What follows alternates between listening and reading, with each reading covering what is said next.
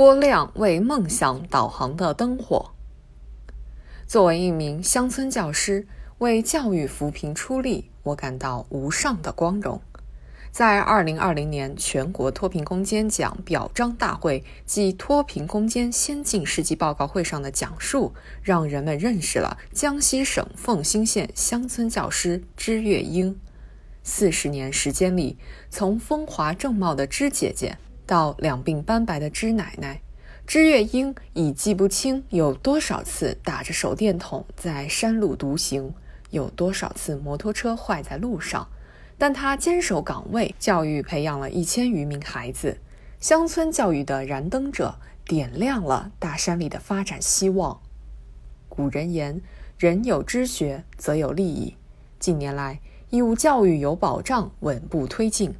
教育扶贫为乡村孩子带来改变命运的机会，也为全面打赢脱贫攻坚战奠定基础。受到帮扶、得到更好教育的，不仅仅是乡村孩子。“十三五”期间，我国资助各类家庭经济困难学生三点九亿人次，农村义务教育学生营养改善计划惠及四千万农村学生。百分之八十五的义务教育阶段随迁子女在公办学校就读或享受政府购买学位服务。残疾儿童少年入学率达百分之九十三。重点高校招收农村和贫困地区学生专项计划累计招生近五十二万人。我国教育事业取得巨大成就，教育面貌正在发生格局性变化，为实现国强民富蓄积了磅礴力量。教育是国之大计，党之大计。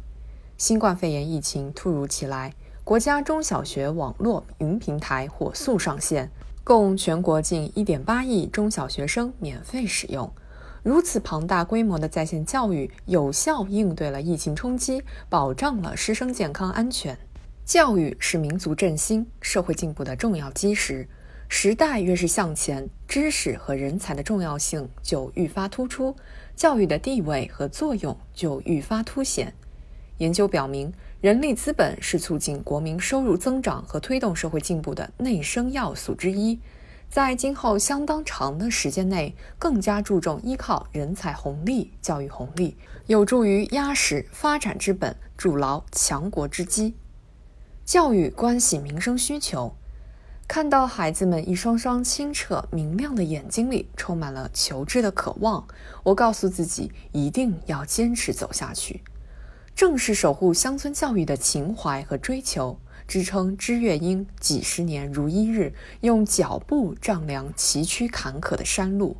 发展教育直接关系到千千万万普通民众。通过接受教育，能够提升自身综合素质，增加教育投资，成为提高家庭未来收入的有效途径。教育也是培养健全人格的苗圃，担负着传承文化、延续文明的重任。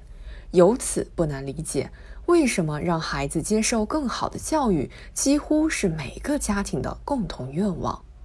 从过去恢复高考、颁布义务教育法，到如今构建现代职业教育体系、推动高等教育进入普及化阶段，教育发展的每一次大跨步，总能改变千百万人命运，影响千百万个家庭。